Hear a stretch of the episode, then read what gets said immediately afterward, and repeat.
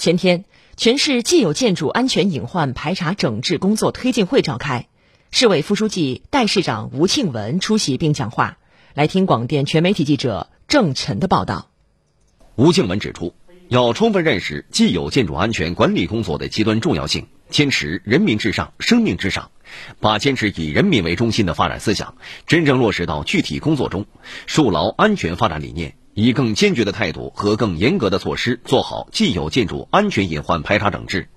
切实加强建筑施工质量安全和建筑市场管理，全力筑牢房屋建筑安全和人民生命财产安全的保障网。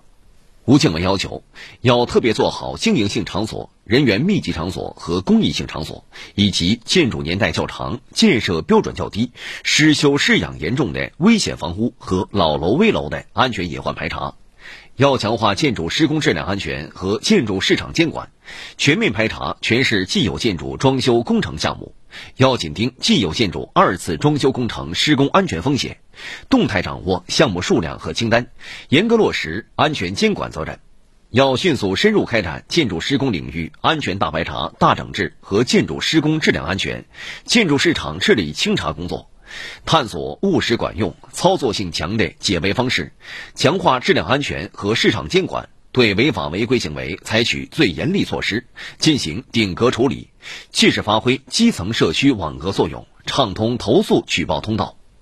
吴庆文强调，要压实各级政府的属地管理责任、各部门的行业监管责任。房屋所有人和使用人的安全主体责任，